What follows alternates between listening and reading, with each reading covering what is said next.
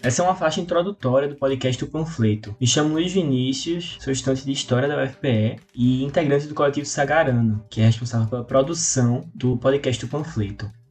A inquietação por trás do, do surgimento do podcast tem a ver com uma percepção de que estudantes, sobretudo graduandos de universidades federais, precisam de encontrar espaços para além dos repositórios e dos próprios mecanismos que a gente tem dentro das universidades para divulgar os seus trabalhos, para divulgar suas iniciativas, para divulgar a sua produção que é cotidiana. A produção ela não precisa chegar necessariamente numa revista, numa publicação específica, mas ela pode ganhar voz por outros caminhos, mesmo sem uma finalização institucional, digamos assim todo estudante no seu cotidiano, no seu dia a dia na universidade produz. E a gente precisa ouvir falar, a gente precisa dar atenção ao que é produzido. Uma outra inquietação que norteia um pouco do objetivo do podcast é usar desse espaço como um local de defesa da universidade pública e do investimento em educação no ensino superior federal público, porque a gente vê de alguns anos para cá a proposta de emenda à Constituição que congela os gastos públicos em diversos setores, incluso a educação,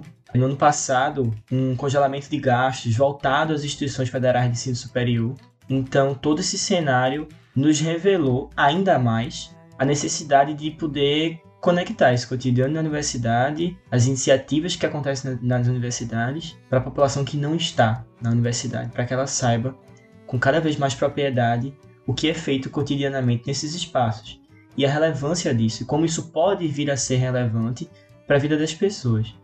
para que o investimento na ciência deixe de ser algo distante da população, e sim algo relevante e que seja defendido não só por nós que vivemos na universidade todo dia, mas por toda a população. Então, é um podcast que espera todo episódio receber algum graduando ou graduanda, em alguns momentos, claro, pós-graduandos também, para que possam falar sobre suas iniciativas, sobre sua participação em laboratórios, sobre sua participação em grupos de estudo, seus projetos de pesquisa, seus projetos de docência ou suas pesquisas individuais. Mesmo aquele estudante que está sozinho ou sozinha em busca de algum conteúdo por fora de um projeto de TCC, por fora de um projeto de iniciação, mas que pesquisa, mas que observa no seu trabalho cotidiano alguma relevância, algum diálogo com nossas questões. Então, qualquer iniciativa desse tipo vai ser sim relevante para nós e vai merecer ser ouvida por todos.